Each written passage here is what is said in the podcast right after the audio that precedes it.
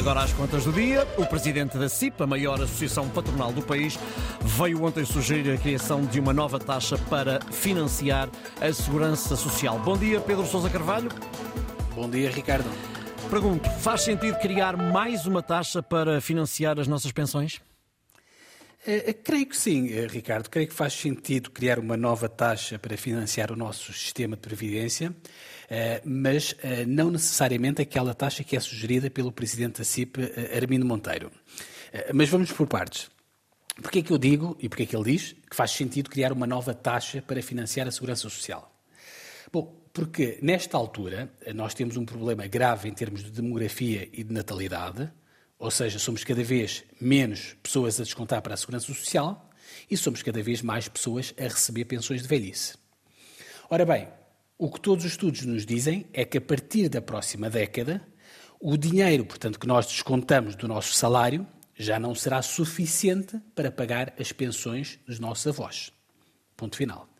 Como sabes, hoje em dia a segurança social é quase toda ela financiada pelos nossos salários pelo desconto de 11% que é feito pelos trabalhadores e pelo desconto de 23,75% que é feito pelas empresas.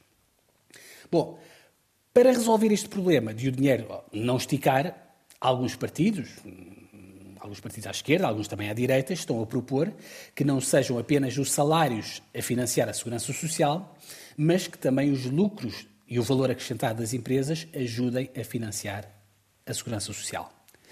Eh, porquê, Ricardo? Hum. Porque hoje em dia, eh, com a evolução da tecnologia, nós temos imensas empresas que têm lucros astronómicos e têm muito pouca mão de obra. Basta pensar, por exemplo, naquelas plataformas digitais. Uhum. Faturam milhões e milhões e têm meia dúzia de empregados. Uhum. Bom, a ideia do presidente da CIP é parecida com esta, só que em vez de taxar os lucros das empresas, Armindo Monteiro revelou ontem ao Jornal de Negócios que prefere criar uma taxa sobre todas as transações financeiras e comerciais feitas na economia. Ou seja, em vez de serem só as empresas a pagar, seria uma forma de colocar todos a pagar, portanto, desde os comerciantes aos consumidores. A ideia é sempre que tu vais fazer uma compra, uma pequenina percentagem desse valor ficaria, digamos assim, retida como receita para a segurança social. Esta solução da CIP é engenhosa, eh, mas obviamente, Ricardo, que é uma proposta que não é inocente.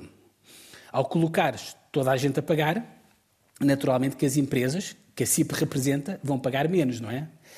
A ideia da CIP é distribuir o mal pelas aldeias. Uhum.